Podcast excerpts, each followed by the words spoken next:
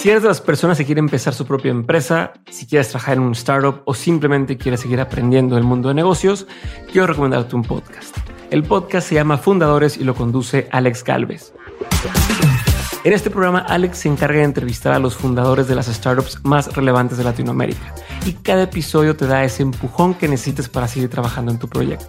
Además, como Alex tiene ya mucha experiencia en el mundo de las startups, pues ha invertido en al menos 40 startups distintas, sabe perfectamente por dónde llevar la conversación para extraer de sus invitados aprendizajes y herramientas prácticas que puedes aplicar tú en lo que estás construyendo. En fin, es un podcast que no te puedes perder si eres emprendedor o quieres seguir aprendiendo. Busca fundadores donde saques escuches podcast y si no sabes con qué episodio empezar, como yo creo que todos son buenos, te recomiendo que empieces con el más reciente. Escucha Fundadores en cualquier plataforma de audio o en fundadorespodcast.com.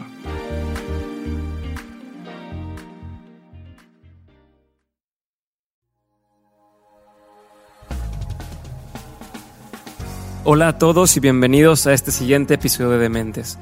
Mi nombre es Diego Barrazas y como ya lo saben, me encargo de hablar con gente que está cambiando la forma de hacer las cosas, gente que está desafiando el status quo y que al final del día se está saliendo con la suya. El día de hoy vengo a hablarles de una persona que está revolucionadísima. Ha tenido bastantes emprendimientos, bastantes cosas y ahorita está trabajando donde menos se lo imaginan. Voy a platicar un poquito de él. Su nombre es René Lankenau René Lankenau, repito, por si no me entendieron en la primera. Y él es fundador de Advenio, que es un segmento de guarderías. Aparte fundó nanana.mx y es cofundador de tipitop.mx. Aparte de todo esto, él generó o él creó Onward Ventures, una consultoría que se encarga de desarrollar nuevas empresas desde cero, eh, acompaña y asesora a emprendedores y a inversionistas para apoyarlos con su proyecto y además eh, se encarga de dar capacitación y formar por medio de conferencias y talleres a estos emprendedores. Aparte de todo esto, él actualmente se desarrolla como New Business Developer en Banregio. O sea, es un puesto que a lo mejor nunca se habría imaginado el que iba a estar y va a platicarnos un poquito más sobre eso. Eh, aparte de todo esto, él desde el 2012 es emprendedor en Endeavor, es catedrático de maestría en el IPADE y como dato curioso, él corre más de 2.000 kilómetros al año y, por si fuera poco, tiene cinco hijos. Todo esto lo ha hecho antes de llegar a sus 40 años. Entonces, antes de empezar con la entrevista de él, quiero recordarles de la rifa del libro que tenemos siempre en Facebook. Si entran a facebook.com diagonal de mentes podcast, van a encontrar el libro del mes y que anuncio siempre al ganador por este por este medio.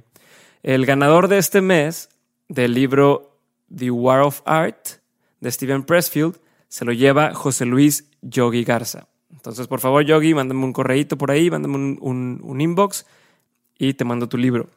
El libro del siguiente mes es un libro que, por cierto, es uno de los favoritos de René Lankenau, que se llama The Hard Thing About Hard Things. Lo difícil de las cosas difíciles de Ben Horowitz. Y entonces ya saben, métanse allá a Facebook, y van a encontrar la rifa del libro. Lo único que tienen que hacer es darle like y ya están dentro de la rifa. Ok, entonces, sin más por el momento, les traigo esta enriquecedora plática con René Lankenau. Hoy estamos, gracias René por aceptar la invitación de, estar en el podcast. Ya sé que estás bien ocupado y vienes llegando de Guadalajara. Em, y quería preguntarte de entrada, ¿cómo le haces para estar en tantas cosas? Ahorita en la introducción hablé sobre todos los proyectos en los que estás metido, y quiero saber cómo le hace uno para hacer eso. El, oí una entrevista de Herb Kelleher, el de Southwest, que es para mí verdaderamente de los... Es de mis top tres ídolos.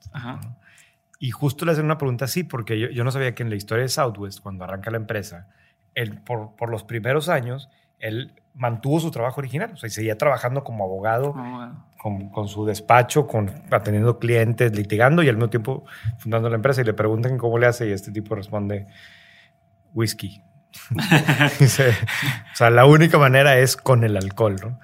Y pues yo en mi caso sí, también a lo mejor el whisky ayuda, ayuda un poco, pero, pero mm, me gusta estar ocupado.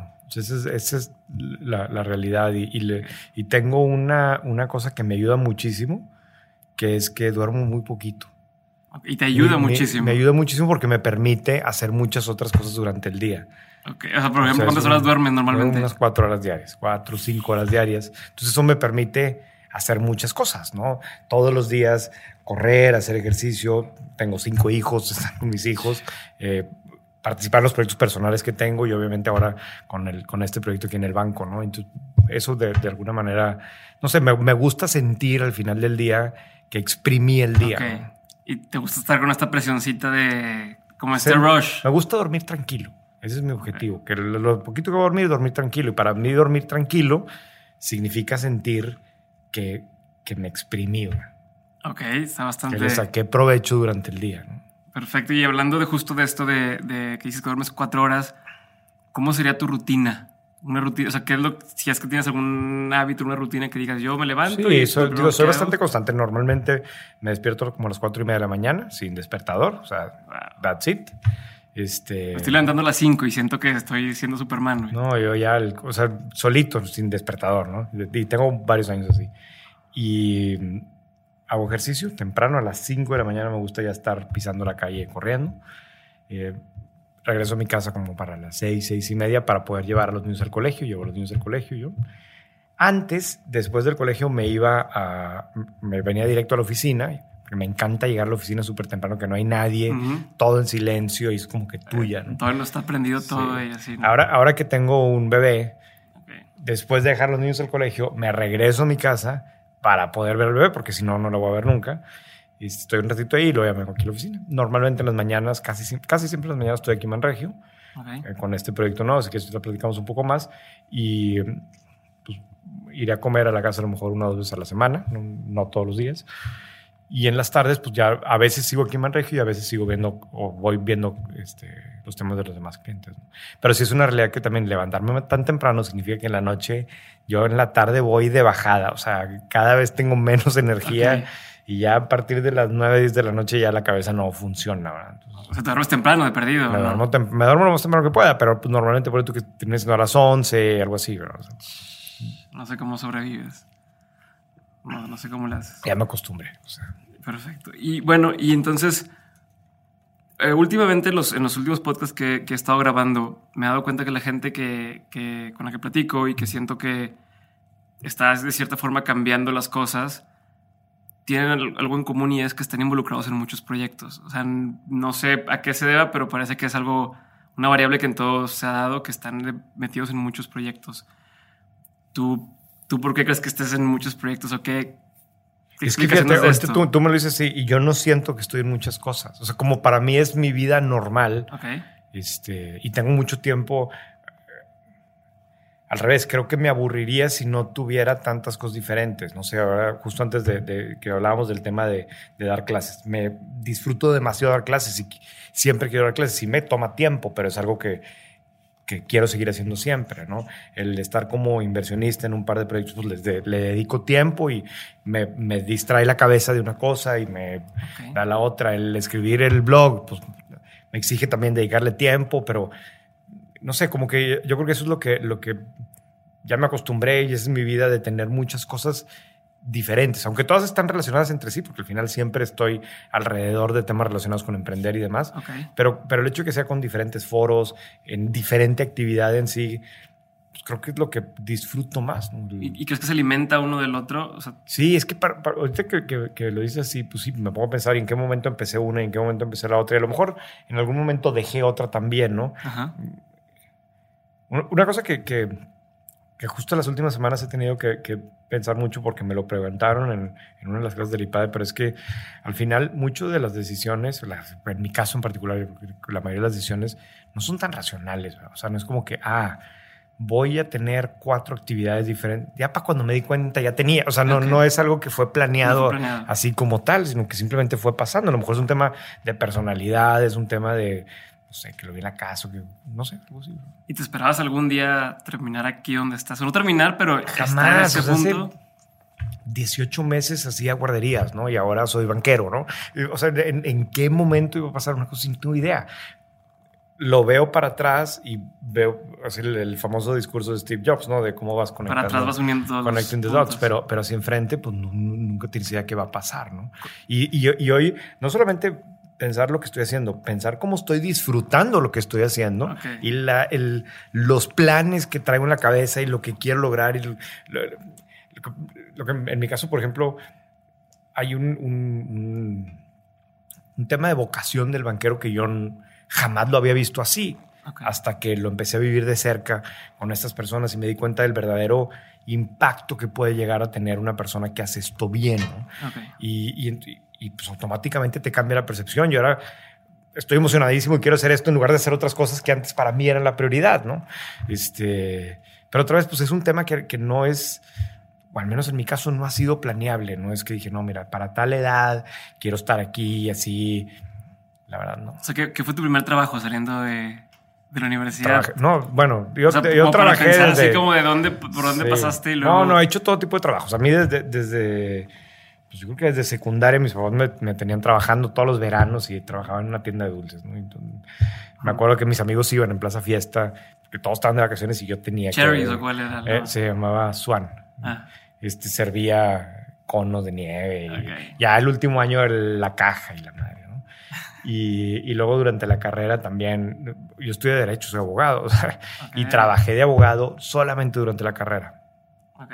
O sea, que ya- empiezan a trabajar bien chavos, ¿no? Los abogados. Sí, desde el, todo el tiempo trabajas. Y, y, y como yo ya lo traía, porque en mi casa nunca me dejaron no trabajar, ¿no? A partir de cierta edad era como que... a- a Obvio que huevo, trabajaras, no era que normal. Entonces trabajé de abogado en un juzgado, trabajé de abogado en una, digo, tra- trabajé como practicante, ¿no? Ahí sacando copias o lo que tú Ujú. quieras. En, en algún momento de la carrera dejé de estudiar un año para trabajar de abogado, Ok. que fue, que fue realmente la única vez que ese año que sí trabajé de abogado, revisando contratos y cosas así. De hecho, es un año que para mí fue súper relevante porque me fui a vivir a Chile. Era en un despacho en, en Chile. Y, y ese fue el primer jefe que yo tuve. Una, una de, las, de las cosas que más puedo valorar hoy en día es que he tenido una suerte con jefes espectaculares, ¿no? Y este fue el primero, Jorge Miguel. Y él, y él era un socio en el, en el despacho. Y, y el gran aprendizaje que tuve yo en, en Chile, más allá del tema del derecho, es que este fue la primera persona que me obligaba a decidir. Ok. O sea, yo tengo muy presente el, el que me pedía cosas y llegaba yo con, mira, aquí está este o este. Bueno, pues escoge. No, pero, pues, o sea, como que aquí está. No, no, escoge. ¿no? Y, y- y- y me acuerdo del dilema de tener que escoger, ¿no? Y lo tengo como muy Y presente. es tu responsabilidad, ¿no? Y, y si la cajeteas. Sí, y- pero, pero es, es- no sé, fue, fue una cosa muy fregona y yo se lo agradezco un chorro. Y, pero estando allá, esto fue en el 98, por ahí, o sea, un buen rato. Eh, todos los días me metía yo a ver el norte.com. El norte.com era una versión viejísima, Exacto. así, ¿no? Y pues tú estás fuera de tu país y, y era cuando el norte.com acababa de dices? empezar, en Chile, Ah, en en Chile, sí. Santiago. Y, y, y bueno, y, entonces yo me la, manda, me la pasaba mandando cartas al- eh, por mail al periódico porque encontraba errores. Y me empezó a gustar mucho el tema de- de- del periodismo ¿no? y Ujú. los mensajes trabajando de abogado. ¿no? Y Te contestaban, te las. llegó el momento en donde un- bueno, en algún momento me buscaron por teléfono. Incluso me dijeron, oye, ¿sabes qué? En lugar de estarnos criticando, vente a jalar con nosotros. ¿no? Ok. Y me encantó la idea, ¿no? Entonces me regreso y mi papá me dice, oye, a ver, te faltan dos semestres, acaba ya.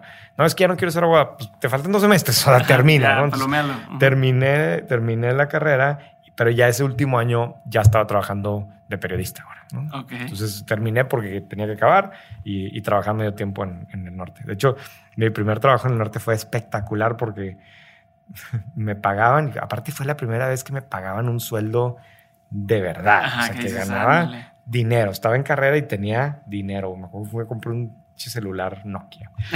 este, y mi trabajo era todos los días leer todo el periódico, encontrar errores y mandarlos. O sea, imagínate qué chulada. espectacular. Este, bueno, que- seguro te odiaban todos. Este... no, lo que te termina pasando es que ya no le crees nada. O sea, cuando haces una inspección como tal del periódico, hoy en día ya no creo nada a nadie, pero bueno. De- después de ahí, ya, ya que me gradué, ya estuve tiempo completo en el periódico y fui reportero de la sección local y hice miles de cosas en el periódico. La- lo disfruté mucho. ¿Por qué estamos hablando de esto? Ah, por mi primer trabajo. Entonces, pues primero de abogado y luego de, de, de periodista, ¿no? Salí del periódico para hacer una maestría en política. Entonces hice una maestría en política en España hace mucho tiempo también. Y, y- y me sirvió muchísimo pero sobre todo para entender que no quiero ser político, ¿no? que no, o sea, el grupo y puta, ¿no? espantoso. Pero me gustan los temas, ¿no? Y me gustaba mucho el, el concepto de, de, de, hacer algo con tu vida, del tema de impacto y demás, ¿no? Y ese parece ser el camino. Entonces va por ahí, ¿no? Como el tema de, de impactar. Claro. O sea, siempre lo he tenido y por eso quería ser periodista y, por eso el, el, el digo, hoy, hoy que lo veo, a lo mejor ya me doy cuenta que, que en, cualquier trabajo lo haces. En cualquier trabajo, si estás consciente de ello, lo, es más, aunque no estés consciente, lo haces, ¿no? Pero, pero simplemente es encontrar cómo, cómo lo, lo, valoras y por lo tanto cómo canalizas tu función para que, para que sientas que tú, para que puedas eh, asegurar que tu trabajo está teniendo un impacto positivo, pero, pero lo tiene, por supuesto, el banquero, lo tiene el emprendedor, lo tiene el doctor, lo tiene el abogado, lo tienen todos. Si te das cuenta que, la, aportación que le haces tú a la comunidad es una, es una aportación valiosa, ¿no? Siempre lo, a lo mejor yo lo había tenido como muy, muy palpable, ¿no? lo quería visualizar así mucho, ¿no? Y por eso mucho tiempo trabajé en fundaciones. ¿Y, y, qué crees tú que pasa con la gente que no, que no tiene este drive? Porque igual lo vemos en cualquier empresa. Están estas personas que, que están haciendo cosas y cambiando, pero ¿por qué crees que hay gente que va todos los días a trabajar, cumple su horario y parece que no tienen vida? Como que, como que están el, huecos. El man in a gray suit, ¿no? que era en los años 50. Em, yo, yo creo que, a ver, al final también hay un tema de personalidades, ¿no? Y, y, no todos, afortunadamente, vamos a ser iguales y tener las mismas eh, formas de ser, ¿no? A mí, a mí en lo personal, eh, mis amigos, incluso aquí en el banco, ¿no? Que llevo poco tiempo, pero ya me notaron una cosa y me molestaban el otro día porque a mí hay muchas cosas que me gustan y que me gustan mucho. Ok. Y me decían aquí, Roberto y Pedro se burlaban de que, ah, ahora te, emocionaste con el vaso. Pues sí, así soy yo, me emociono con, con, con las cosas que me gustan y, y, las disfruto mucho, ¿no? Pero también he aprendido a entender que hay muchas personas que no, o sea, tengo buenos amigos que no, no tienen un solo hobby o una sola pasión que estén dispuestos a renunciar a una cosa por perseguir esa pasión. Y no está mal, o sea, simplemente es que, que, que esa es la forma de ser que, que, tiene, ¿no? Yo lo que sí siento, bueno, pues si lo quiero disfrutar, lo voy a disfrutar y esa es parte de mi, de mi día. ¿no? ¿Y, ¿Tú crees que la gente puede encontrar su pasión? Mm. O sea, que la gente, o sea, que esto es algo que se puede buscar. Ya es como tú dices, no, es que encuentra lo que, lo que amas y, nunca, se nunca se tener que trabajar y cosas de ese estilo. ¿Tú crees que eso es cierto? No, o sí. o... sea, a ver, yo, yo sí creo que hay, tengo casos cercanos, ¿no? De, de, de gente que, que, Yo tengo un, buen amigo, por ejemplo, que que le iba súper bien en su trabajo económicamente, y con un trabajo muy, prestigioso y, demás, que él lo odiaba. O sea, yo me acuerdo de platicar con él, pero para él creció en un contexto en donde como que eso era lo esperado. Okay. Entonces, para él nunca se imaginó que, o sea, como que trabajo es feo, pero trabajo mucho y gano mucho dinero y that's it, ¿no? Como que a mí es me un mal necesario. Eso. Sí, yo vivía, vivía en otro país y cuando yo iba de viaje me quedaba ahí con él y discutíamos mucho el tema y, yo le decía, es que no tiene que ser así, o sea, puedes hacer algo que realmente te guste. Pero para él era muy absurdo. Pasó el tiempo y en algún momento salió y emprendió y hoy es muy... Le va mucho mejor con lo que hace y lo disfruta muchísimo. Entonces, sí, sí creo que, perdón, que, que todos podemos ser... Que, que, te puede gustar más una cosa que otra, ¿no? Y que muy probablemente también vas a ser mejor en aquello que te gusta más, ¿no? Es como que un círculo virtuoso, no necesariamente, pero por lo general, ¿no? Entonces yo sí, creo eso, como también lo tengo en, otro amigo muy cercano que, que es una de las personas que, que, es muy exitoso en su trabajo y al mismo tiempo lo más impresionante de él es que es, yo creo que la persona que, que, que para mí mejor refleja que hace su vocación. O sea, tú lo ves y, y, no, no, no hay diferencia entre su vida personal, su vida laboral, su... Él es su día, ¿no? Y, se la pasa cañón durante el día y, le va muy bien haciendo lo que hace, ¿no?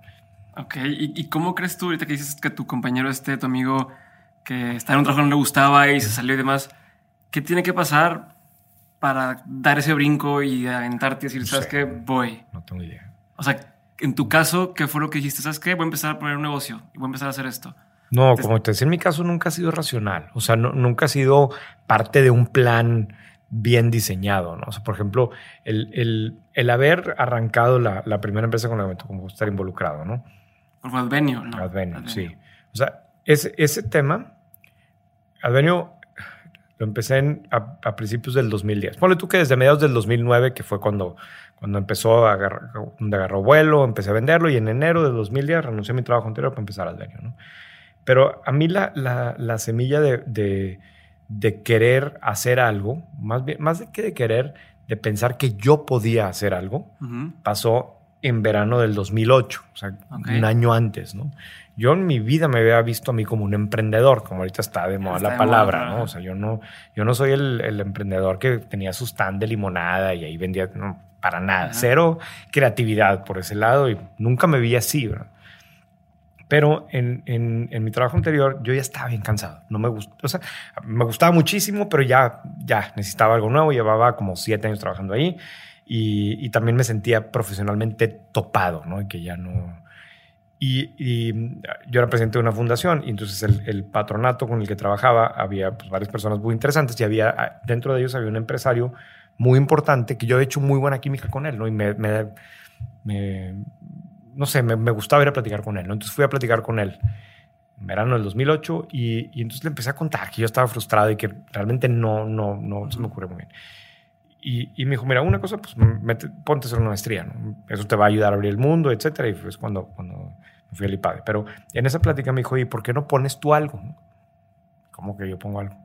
Sí, pues pon un negocio. Es más, pon un negocio y yo le invierto. Me gusta, tengo muchos años viéndote trabajar, me gusta cómo trabajas yo, yo le puedo invertir algo. Es más, me sacó una idea ahí que unos amigos tienen un negocio, ¿por qué no lo compramos? Yo, yo pongo el dinero y tú lo operas. Y te juro que hasta ese momento, yo tengo muy presente la, la, la, reunión esa, en, allá en Apodaca, en su empresa. Este, nunca se me había ocurrido. Entonces ya en ese momento pues, seguí, seguí mi trabajo, pero entré a la maestría y traía en la cabeza ahora sí la idea, ¿por qué no? hago algo, ¿no? Y se, fue, se fueron juntando las cosas, ¿no? Después de la, necesidad que yo, con la que me posicioné, que tenía que resolver con, con Advenio y pues, se, juntaron. Pero, pero sin, sin ese momento de que esta persona me, me, me, lo haya dicho así de claro, pues no sé si hubiera llegado a la misma conclusión yo. A lo mejor sí, pero no, no sé. Está buenísimo eso. Y hablando ahora sí de Banregio, ¿qué haces acá? Como ¿De qué te encargas? ¿Cómo llegaste aquí de entrada? Porque como tú mismo dices, pues fue así como, como nunca vas planeando las cosas, cómo llegaste a un banco después de estar emprendiendo y de periodista y abogado y demás. ¿Y qué haces por acá? Sí, eh, bueno, como Manregio ahora llevo ya como, siete meses, yo creo, de que empecé este, este proyecto que, que, ha evolucionado mucho de, de, cuando empecé. Y, y curiosamente es un, es un camino este, pues, totalmente indirecto, ¿no? Porque yo cuando, cuando salí de Advenio, puse una oficina para arrancar mis nuevas empresas. Empezamos con Tipi Top, empecé en la Nana, empecé a trabajar con algunos fondos de, de venture. Les estaba ayudando a emprendedores, lo que a mí me gusta hacer, ¿no? La, estar. De alguna forma, toda la experiencia de Advenio y luego todo el tema Endeavor y demás me, me me ayudaron a identificar que creo que donde más puedo aportar yo es en la parte de arranque de las empresas. Entonces yo me quería dedicar a eso. Salgo de Advenio, pongo esta oficina y empiezo a trabajar desde ahí. Y en algún momento el año pasado, mediados del año, principios, mediados del año pasado, me busca una amiga que le estaba ayudando a Caritas. Y como yo había tenido experiencia en, en, las fundaciones, querían que les ayudara con un, con un proyecto. Yo realmente, Caritas es una marca que sabía que existía, pero poco más, no, no, no mucha idea. Me invitaron a una reunión. En ese entonces, don Manuel era el, presidente de Caritas y yo no lo conocía y nos conocimos ahí en la reunión. Y me, plantearon en lo que querían que les ayudara y no me gustó. Y les dije que no. Este, un propósito de vida que aprendí en Advenio es decir que no. no, no, no, Les dije que no, pero les dije que les podía ayudar con otra cosa. O sea, dije, me, enseñé, me fueron enseñando y dije, a ver, pues eso que quieren, no, no me gusta y es más, ni les voy a donar dinero. O sea, este, tanto no creo en eso que no. Pero me enseñaron otras cosas que sí me gustaron. ¿no? Y, les dije, bueno, te ayudo con esta otra, ¿no? Y entonces empecé ayudándoles con, con, con, algunas ideas y demás para, para, tratar de mejorar una, una, de las áreas que tenían y, empecé a convivir con don Manuel. Y en este señor me topé una persona verdaderamente ejemplar para mí, o sea, que me vino a dar un testimonio impresionante porque de ser una persona que probablemente es uno de los emprendedores más exitosos en Monterrey en los últimos 30 años, porque al final del día es un emprendedor que arrancó algo de cero y que hoy pues, pero combinado con un tema de humildad impresionante, ¿no? De ver cómo saluda a las demás personas, de ver cómo se preocupa. Hicimos buena, buena mancuerna y me impresionó mucho y, bueno, pues yo seguí trabajando por, con mis proyectos, pero, pero es el tipo de persona que también te genera, te inspira confianza y entonces pues platicándole ideas que tenía en algún momento me dijo, oye, ¿por qué no, no considerarías ayudarnos aquí en el banco? Y pues pero yo qué sé de banco, o sea, en mi vida ni he trabajado en una empresa grande, mucho menos en una cosa tan compleja como un banco. No, pero mira, a lo mejor puede ser algo con eso, porque este, Banregio trae un tema de emprendedores y, y pues por ahí empezó la relación realmente, ¿no? y, y, yo llegué al banco con, con un proyecto pues, bastante puntual de, de, ayudarle al banco a, generar una mayor interacción con emprendedores, sobre todo en la parte de fintech y buscar algunas oportunidades de desarrollo y demás. Y eso, eso sigue hoy, es una de las prioridades que, en las que estoy involucrado, pero, pero ha ido evolucionando y se ha ido complementando con, con otras cosas, ¿no? Entonces, hoy, a ver, digo, como contexto, Banregio es un banco que está en una situación muy especial en este momento, ¿no? Porque es un banco que ya, ya tiene una escala relevante. Es un banco que, que, ha crecido muchísimo en los últimos años y que trae unas tasas de crecimiento muy, muy relevantes y que, y, que una de las grandes ventajas que tiene o de las, de las cosas que, que creo que, lo han hecho que sea tan exitoso es que está muy bien enfocado ¿no? y entiende muy bien las cosas que hace y tiene ciertas características de la manera de trabajar que, le dan una personalidad muy, muy propia. ¿no? Eh, pero, pero una, hay una cosa bien interesante que es, por un lado, un, banco que ya tiene esta escala, que ya tiene tamaño, pero por otro lado todavía no está tan grande. Y todavía, es se pueden hacer cosas. Sí, todavía es un banco más flexible, este, con, con un equipo de personas bastante sencillo, más, más plano, menos jerárquico, menos rollo, ¿no? este, claro, es una institución grande, regulada y pues tiene sus complicaciones, pero comparado con otros es, es más fácil, ¿no? Y está pasando una situación en donde aunque es pues probablemente el, es, el tercer o cuarto banco más rentable en México, que, habla un poco de lo, de lo bien manejado que es. Pero por otro lado también es un banco en donde el equipo directivo entiende que necesita evolucionar y que necesita seguir creciendo y, cambiando rápidamente, sobre todo para responder al entorno y, y de alguna forma como, como la especialidad del banco, donde quizás tiene más experiencia, que tiene que ver con todo este tema de pymes y, empresas pequeñas y sí, pues eso conecta perfecto con el tema de los emprendedores, ¿no? Entonces, el, no es una onda como de mercadotecnia de, ah, por aquí va la conversación. O sea, es lo que es el banco, ¿no? Entonces, aquí hoy, por, por, por tratar de echarme menos rollo, hace cuenta que, que estoy trabajando como que principalmente en tres grandes objetivos, ¿no? Primero, queremos convertir a, Banregio en el banco de los emprendedores. Que tenga, si bien lo ha sido por el tema de trabajo con las pymes, todavía no, hay muchas cosas que tenemos que mejorar de, producto, de servicio, de las formas, de la velocidad con la que atendemos, de otra vez, incluso de especialización en las necesidades de los startups actuales, de los fondos, de, todo el ecosistema que, tiene ciertas particularidades. Y es un ecosistema muy nuevo, es un perfil de cliente que a lo mejor hace 10 o 15 años no existía, no, Y que hace 5 había muy poquitos, pero hoy hay muchos y se mueven de una manera muy rápida. Entonces, para poder trabajar con ese perfil de clientes necesitamos hacer muchos cambios, ¿no? Y, esa es una de las prioridades que tengo, ¿no? cómo, evolucionamos para asegurarnos que, que somos el, la mejor opción para los emprendedores, ¿no?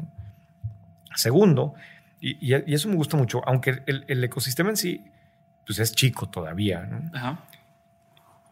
Para nosotros poderlo atender, vamos a tener que desarrollar unas capacidades que hoy no tenemos. Por ejemplo, velocidad. Tenemos que poder responder inmediatamente. Para un emprendedor no hay cosa más relevante que el tiempo. y, entonces, si yo logro para atender a, este perfil de cliente, desarrollar esas capacidades, el, el se dice? La una de las consecuencias de esto, independientemente de tener un cliente nuevo y tenerlo feliz, es que esa capacidad quiero luego poderla aplicar con los clientes que ya tenía. Entonces, ese es el segundo punto, que es cómo puedo yo contribuir para evolucionar la cultura de Banregio tomando estas capacidades, estas actitudes, estos valores que están alrededor del ecosistema emprendedor y incorporándolos con, estas virtudes que ya tiene el banco, ¿no? De sencillez, de austeridad, de, enfoque y demás, pero complementarlo para que la cultura en sí, a pesar de que el banco cada día es más grande, sea más fuerte y, mejor, bien diferenciada, Y el tercer punto a lo mejor es este de, de fintech, ¿no? Cómo cómo puede ser el banco un mejor socio, puede ser un inversionista, puede participar directamente con emprendedores que están desarrollando tecnologías, que están encontrando otra manera de atender a los clientes, que llegan con un, con un approach diferente y que, y que eso pueda beneficiar tanto a los clientes actuales del banco como eh, pues poder llevar servicios financieros a muchas otras personas que no, que no cuentan con ello ahora. ¿no? Y, en, ese, en ese aspecto, ¿cómo estamos parados la, industria bancaria en México comparado con otros países. O sea, no específicamente Banregio, pero, pero en el tema de fintech y, se hablan muchas cosas, pero ¿cómo sientes que estamos parados? ¿Falta mucho por hacer? ¿Nos estamos acercando? No, a ver, lo, es que hay una cosa bien interesante, que es que en países como México, y de hecho hay varios estudios al respecto y demás, en donde hay tanta parte de la población que está fuera del sistema financiero formal, por así ponerlo, las oportunidades para fintech son inmensas. Son incluso, mm, aunque el mercado en sí sea infinitamente más chico que el mercado americano, por ejemplo, por compararnos con los vecinos, eh, la penetración allá del sistema financiero pues es prácticamente no absoluta, pero, pero pues la gran mayoría de la gente ya tiene una cuenta transacciona con un banco. Entonces también la parte que está fuera del sistema, pues no necesariamente, incluso a lo mejor es alguien que ya no quiere ni atender. ¿no? Mientras que acá en México sí, simplemente es que no, ha, no han habido maneras de atenderlos de una manera eficiente, etcétera. Entonces las oportunidades, incluso si tú ves el crecimiento de, de, de fintech, crece de manera mucho más agresiva en países como México que en, países más desarrollados, ¿no? En donde el, cliente pasa de no tener un servicio financiero a tenerlo por medio de fintech y no pasando por, por el camino tradicional. Dicho esto, pues hay de todo. O sea, el, parte de mi trabajo ha sido tratar de conocer a la, pues, mayoría de los emprendedores, a los que van más avanzados, a, la gente que trae ideas padres y, y hay de todo. ¿no? O sea, sí, definitivamente hay dos, tres, cuatro casos de cosas que están súper interesantes. Hay emprendedores que me tienen súper sorprendido, que, que, que realmente están eh, desarrollando cosas creativas, eh, invirtiendo bien en la tecnología, armando buenos equipos. Claro, todavía con mucho riesgo y todavía, pero, pero que me gusta cómo están haciendo, que, que, claramente quieren lograr algo importante, ¿no? Y hay muchos otros que no, ¿verdad? O sea, y hay muchos otros que... En el RP y en... Sí, o que es puro rollo, porque también hay mucho bluff en el, en el ecosistema emprendedor, o algunas cosas que a lo mejor es mi propio limitante, pero yo no, no termino de entender quién es el cliente o para qué existe, o cosas que, que, que, bueno, está padre, pero no es que tenga nada realmente revolucionario o realmente que vaya a cambiar las cosas, ¿no? Hay de todo, ¿no? Pero, pero sí, lo que pasó el año pasado de, de, que varias empresas mexicanas hayan logrado series A de buen nivel con inversionistas de verdad, con, eh, es súper importante súper importante. Y eso pues, refleja el trabajo de, fundadores que ya traen más experiencia, que están haciendo mejor las cosas, ¿no? Que es lo que dicen que pasó en, Silicon Valley, ¿no? Donde la primera generación empezó a enseñar a la segunda generación y... Y le da credibilidad. Entonces también ya esos fondos, los fondos mexicanos que habían invertido aquí, pues ya ahora sí pueden decir, mira, pues yo le metí X y ahora vale no sé cuánto y validado por un fondo americano. Son, son diferentes cosas que van pasando y también el hecho de que ahora sí tengas un grupo de empresas que traen dinero, que muchos la van, la van a regar y como yo también le he regado mucho, pero algunos lo van a saber utilizar muy bien y le van a pegar y van a generar muchísimo valor. Perfecto. Hola a todos, aprovecho esta pequeña pausa para recordarles de la dinámica del libro que tenemos en Facebook. No dejen de participar. Yo cada mes saco de forma aleatoria entre la gente que le dio like al post a un ganador. Y entonces lo único que tienen que hacer es darle like al post donde anuncio el libro, que el siguiente es The Hard Thing About Hard Things de Ben Horowitz. Y con eso estarán participando. No olviden meterse a Dementes Podcast en Facebook y van a poder encontrarlo. Entonces, os dejo que sigan disfrutando de esta excelente plática con René Lankenau. Ahora quiero irme a, unas cosas un poquito más personales. Este, y de entrada, una de las preguntas es: ¿Cuál es uno de los peores consejos que has escuchado? Una serie de preguntas así un poquito más rápidas. No tienes que contestarla en poco tiempo, pero son más breves. Sí, no, no, estoy pensando en los peores consejos. Está buena esa pregunta. Este. Déjame pienso ahorita, porque sí, sí, me, me, interesa, me interesa hacer esa reflexión. Bueno, ahorita algo, algo que seguramente sí, sí vas a saber. Bueno, más te hace difícil contestar porque sé que lees mucho, pero es qué libro o qué libros son de los que más te han dejado algo, te han cambiado.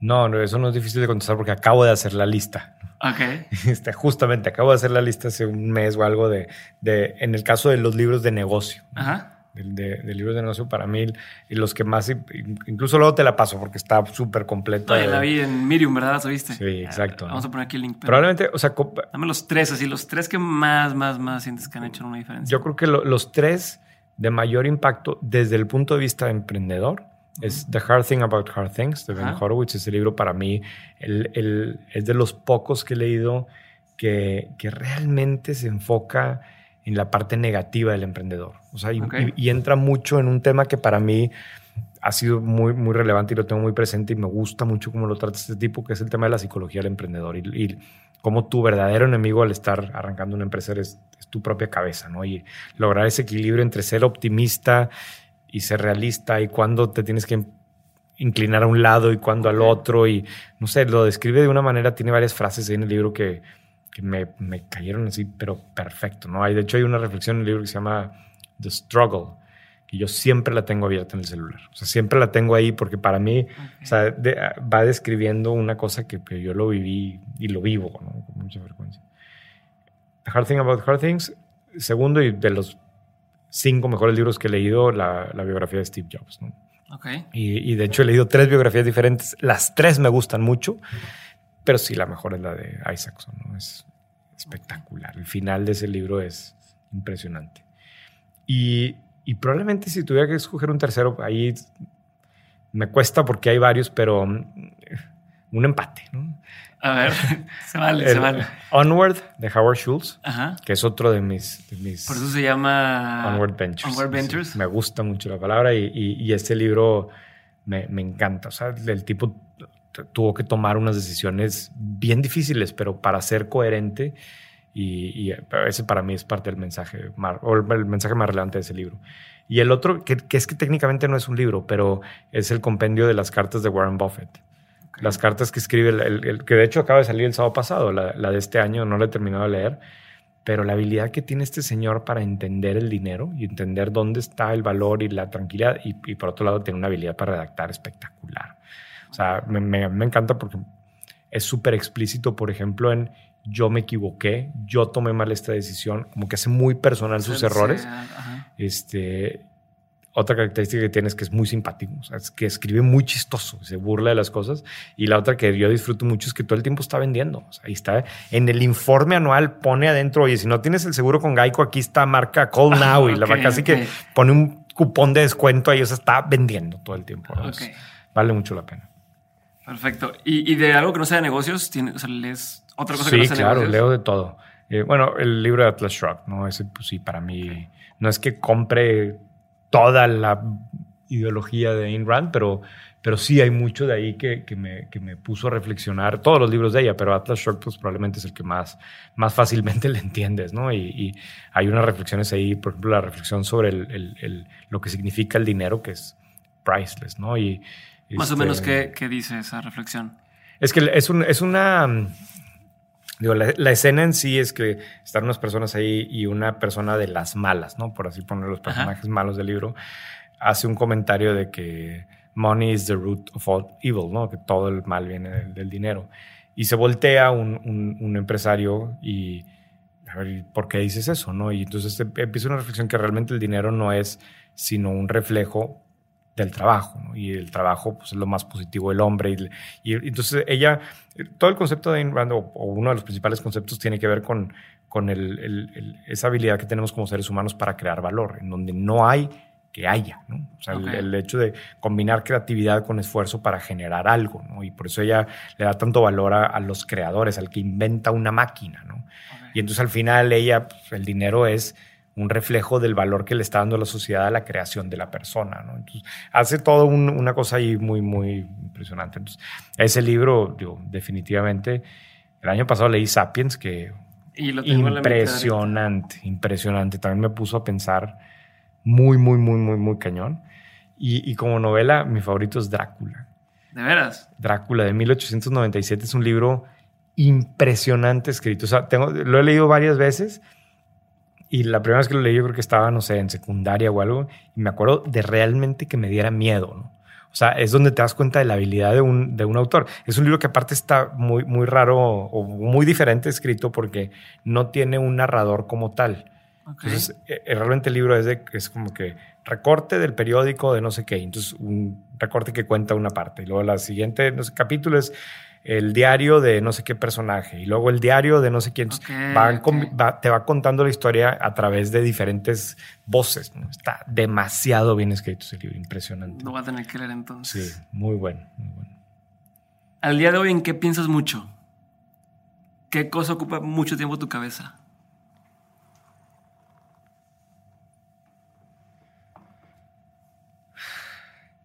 Pues el tema de que sea un buen papá. O sea, sí hay, hay, hay muchas cosas. Yo, lo, he mencionado, lo, he mencionado, varias veces ahora, ¿no? De que, de que al final quizás no tomas decisiones de manera tan racional, ni tan planeado, ni quiero hacer esto, ¿no? Pero sí hay algo en lo que sí trato de echarle un poco más ganas. Y a lo mejor este es un tema medio de vanidad, ¿no? Pero es cómo me van a ver mis hijos o cómo me ven mis hijos, cómo ¿Cómo, cómo le, ¿Qué sentiría Jimena o Alicia o Fernanda de, de, saber que su papá hizo algo así? ¿no? Y, y, eso es algo que, que pues, durante el día me pasa muchas veces, ¿no? ante una decisión que voy a tomar o ante no sé qué, qué impacto tiene con, con mi familia. ¿no? La verdad, eso toma mucho tiempo en mi vida. ¿Qué más? Pues sí, cosas puntuales. Ah, yo tengo muchos objetivos. Eso es algo que me funciona a mí muy bien. Y cuando digo objetivos es desde el tiempo que quiero lograr en el siguiente maratón, hasta el, pues alguna cosa que tenga que sacar aquí que quiero sacarlo antes de tiempo, hasta algún plan. Y, a mí me gusta mucho trabajar con, con metas, con algo que quiero lograr. Y pues la que traiga, sí, los escribo. Lo que traigo vigente, pues lo, lo, lo traigo vigente. Tomo, tomo mucho notas a mano y escribo muchas ideas este, a mano, ¿no? Entonces eso pues es lo que va ocupando. ¿Cómo te organizas en ese, en ese tema de, de las metas? No, estás escribiendo? ¿Cómo, ¿Cómo, es tu modo superandi? No, a ver, pues una vez al año que, que digo, normalmente al final del año sí escribo algunas cosas de más o menos lo que quiero para el año. Muy abstracto. Okay. O sea, por ejemplo, yo este año como fue el cambio con Manregio, ¿no? De que empecé muy por fuera y con muchas otras cosas y medio resistente y luego me fui enamorando de la cosa y viéndole más patas. En diciembre dije, ¿sabes qué?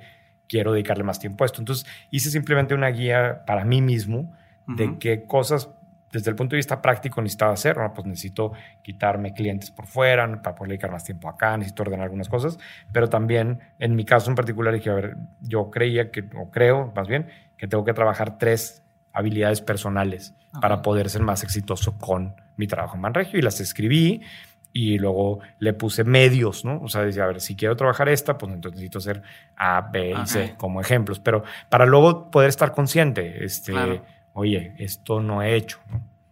Son cosas prácticas, ¿no? Pero que me ayudan a ordenarme. Te, decía ahorita una, por ejemplo, ¿no? Que, que, me propuse, esa no es de este año, pero me lo puse hace tiempo decir que no. Y eso es parte de un plan que, de cómo quiero ser. Y me estoy copiando de gente como la que quiero ser. Perfecto. Es súper importante. Y hablando de eso, ¿hay alguna figura eh, la cual te haya inspirado o te inspire a, tu forma de, ser? Sí, hay muchas. Hay muchas. Eh, algunas muy lejanas y otras no tanto. ¿Alguna que creas que te haya marcado? Sí. algún punto así. Pues uno ya lo mencioné, ¿verdad? Y por eso estoy aquí. Pero el. Eh, hay otra persona, Carlos Lavarte, por ejemplo, no sé si lo, ubicas, pero es el, Carlos Lavarte y Carlos Danel son los fundadores de Compartamos, de Ahora Gentera, ¿no? Y son socios míos en Advenio. Y son personas que, madres, o sea, que realmente quiero ser así. O sea, Ok. Que sería así cuando sea grande, ¿no? Sí, un nivel de congruencia, un nivel de, de- el, el tipo de visión, el tipo de equipos con los que se rodean, los detalles humanos que tienen con la gente, el tema de humildad. Este, tuve la, la fortuna de interactuar, tengo la fortuna de interactuar mucho con ellos por, por el- Ujú. el, el tema de Advenio y, y te juro, o sea, a Carlos Lavarte lo vi la semana pasada, tenía tiempo de no verlo y me impresionó. O sea, dijo- y eso que ya sé, pero dijo dos o tres cosas que, que, que no te dejan de sorprender y, y te hacen sentir responsable de querer ser así, ¿no? Este, pues con Don Manuel me pasa lo mismo, ¿no? Y, y- y- y a lo mejor son los, los casos cercanos. Hay algunos más que, que- de, de grandes figuras que, que he tratado de leer y de que- y que hay, un, hay un tipo que, que no es tan famoso ahora, pero que tengo una obsesión yo con él que se llama Bob Noyce. Este tipo es realmente el papá de Silicon Valley. Es el, que, el, el- el fundador ori- original de Intel. ¿no? Y, y es un tipo que, que aparte en su momento fue muy famoso porque fue de los primeros que entró duro al tema de la cultura de la empresa, entendiendo la cultura que hay hoy, hoy en Silicon Valley. Este fue de los primeros que empezó con ese tema. ¿no? y tuvo una vida este, como emprendedor súper exitoso, luego como inversionista, esquiaba muy cañón eh, con sus hijos, o sea, como que hay poca información de él, ¿no? Pero todo lo que he leído y, y- y de la manera de pensar y todo me inspira mucho, ¿no? Hay otro que se acaba de morir, Bill Campbell, el año pasado, que también famoso como, como, como mentor de, de emprendedores. Entonces, a, a mí, a mí me gusta ver figuras así, ¿no? Y, y- aprender y, ver. Y me ayudan a tomar decisiones, y me ayudan a decir cómo quiero ser, ¿verdad? Perfecto. ¿Cómo te vuelves imprescindible? Porque mm, por lo que me platicas, me da, me da la impresión de que para la gente con la que trabajas te vuelves una pieza clave, eh, al menos aquí en Manregio. Yo lo veo y, parece ser esto. ¿Cómo, ¿Qué consejo darías a alguien para volverse alguien que, lo necesitan en su empresa? No sé. O sea, no, no, no sé qué responderte, ¿no? Yo, el, ah, hay un tema que, que justo ahorita me había platicado con Brenda de, de la, del, del hacerte útil y el entender tu utilidad. Y, y yo creo que a mí en lo personal, cuando mejor me ha ido, es cuando soy más útil y me siento más útil y, y se genera un círculo virtuoso en ese sentido, ¿no? Porque te sientes más útil, sientes que aportas más, te- eso te, te emociona, te qui- quieres ser mejor para eso, etcétera, ¿no? Entonces yo, yo creo que quizás una manera de, de entenderlo es ver, a ver, yo qué es la parte que puedo aportar. Ok. ¿Qué, qué, qué es lo que yo, en base a mi experiencia, en base a mis capacidades, hay cosas que yo claramente no, no sé y no soy bueno y que no pretendo serlo, pero a lo mejor pu- puedo entender que una organización o una persona o algo se puede beneficiar de una cosa que sí sé hacer bien. Y que y- y- no, esto, por supuesto, que no es una regla como tal, pero muchas veces eh, eres mejor en aquellas cosas que disfrutas mucho y viceversa, ¿no? Y disfrutas Ok. mucho que, que, que, eres mejor, ¿no? Entonces, eh, no sé qué decirte, me estoy enrollando ya me mucho porque no, sé qué Está contestarte, súper ¿no? bien, Pero está súper bien. ¿Ya tienes la respuesta para lo del peor consejo o todavía no? el peor consejo. Es que, No mira, honestamente, honestamente me dio risa porque hay, pensé en dos personas en particular que, que no me caen tan bien Ok. y que, y que uno de ellos así es así como que el, el cliché. Pero son fa- gente famosa, o sea, que lo puedes decir. No, no, no, no. no. Ah, ah, ok. Son empresarios aquí locales con mucha lana y exitosos. Y así. Pero uno es una persona que, que me da risa a mí porque la verdad es que es exitoso y le va bien y gana lana y todo, pero en mi opinión no es tan brillante. Pero, pero el problema no es que seas o no brillante, es que te lo creas, ¿no? Ok. Entonces este tipo me da risa porque a cada rato me toca de repente convivir con él y, y siempre se venta unos clichés así espectaculares de, no, mira, a ver, lo que tú tienes que hacer es ser un director de puertas abiertas. Ok, ya. La puerta abierta de tu oficina. Ay, no mames. O sea, Ya. leíste güey, Lo acabo de leer y, sí, en, ajá, en- en y- Reader's Digest ¿verdad? salió una cosa. A lo mejor ese tipo de cosas me, me dan risa, ¿no? Pero no sé, te la voy a deber, te la voy a deber y luego, luego voy a pensar porque sí, me, sí quiero Ahí luego Eh, me Lo, lo- que me, lo que me preocupa es que haya sido un consejo que yo haya dado, ¿verdad? Nunca sabes. Probablemente. Ha- Hablando ahora sí como de consejos, si tuvieras la oportunidad de poner un panorámico hacia el medio de la ciudad, que todo el mundo lo viera, ¿qué diría ese panorámico? Te voy a sacarte un cliché, ¿verdad? Puertas abiertas. puertas sí. no, ¿Qué pues no pondrías? sé, Tienes oportunidad güey. de poner. No sé, güey. Viven. Ah, no mames. O sea, no, la neta no. Puedes poner no mames. No, no, tampoco, güey. No, es que, a ver, o sea, si me dices, oye, ¿qué un consejo para un emprendedor? Pues te diría uno. A un ver, dame un O consejo sea, para un emprendedor. El único que me atrevo a decir de un consejo para un emprendedor es ponte a vender, güey. Todo lo demás. Y eso es Está bien, en para un IPAD. panorámico también queda eso, ¿no? Pues sí, ponte a vender. Ponte a vender. Vende algo. Me gusta. Ya ahora sí vamos para lo último. Y son dos últimas preguntas. Una, la primera es, ¿qué opinión tienes que crees que poca gente comparte? O sea, ¿qué, o, o qué crees tú que, que dices? Es que mucha gente no piensa esto como yo lo estoy pensando. Sí, hay, hay un, un par de cosas. Ese es de Peter Thiel. Exacto. Entonces sí, lo, lo- lo leí yo también y lo, From zero to one. en Zero to One y lo, lo, he reflexionado mucho.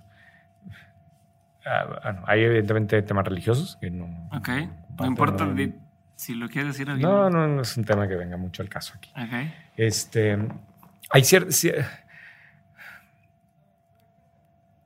te lo voy a ver también, que lo voy a pensar bien.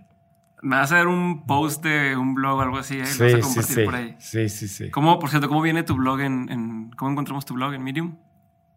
Ay, no sé. René Lankenau. no René sé, Lankenau. Sí. Perfecto. Ahí va- Ahora en Huffington Post. ¿Ah, sí? ¿Estás escribiendo ahí? Sí, desde esta semana. Lo me voy a cambiar para allá. Perfecto. ya salió el primero ahí. Sí, Te voy a preguntar algo de eso porque tengo un encargo. ya. Y ahora sí, la última pregunta. Si, que esta también de seguro ya la has escuchado, si de pronto todo lo que has escrito en tu blog, todo lo que has hecho en tus empresas y demás desapareciera, estás ya eh, en tu lecho de muerte, por así decirlo, y tienes la oportunidad de decirle a tus hijas o a tu familia tres cosas, tres consejos, tres verdades que has aprendido de la vida. ¿qué tres consejos les darías? Yo- yo- es uno solo. O sea, es eh, exprímete. Sácale jugo a todo. Duérmete bien cansado. O sea, realmente el- que, tu día valga la pena. Me gusta. Con eso cerramos. Y muchísimas gracias, René, Gracias por tu ti. tiempo aquí el día de hoy. Y pues nada, saludos. ¿Más saludos a tus hijas? No, no sé si quiero que vean. Ah, sí. gracias. Muchas gracias a todos por haber llegado hasta el final del podcast de este episodio. Eh, les agradezco muchísimo su tiempo, les agradezco muchísimo que me dieran feedback. Entonces les, les comparto mi correo hola arroba diegobarrazas.com para cualquier duda que tengan, para cualquier comentario y cualquier retroalimentación que quieran darme. También les paso mi Twitter que es arroba Diego Barrazas y arroba Demente Podcast para que puedan compartir el episodio, compartirme sus comentarios y lo que quieran que le diga a René o cualquiera de nuestros invitados. También por cualquiera de esos medios pueden recordarme o pueden eh, recomendarme, perdón, es la palabra recomendarme gente que quieran que entreviste o gente de la que quieran tener en este, en este show. Eh, y por último, si, como siempre les digo, si está en su corazón, les pido que por favor me dejen un comentario, un review en la, en el, eh, en la plataforma de iTunes. Y esto lo hacen metiéndose a, a su aplicación de iTunes en, en la computadora, picándole dejar un rating o un review. Y eso me va a ayudar muchísimo a que este mensaje se comparta con otra gente. Entonces, pues muchas gracias otra vez por haber estado aquí. Este programa no es nada si nadie lo escucha y entonces les agradezco muchísimo eso. Gracias, gracias por escucharme, gracias por compartir y nos vemos en el siguiente episodio de Dementes.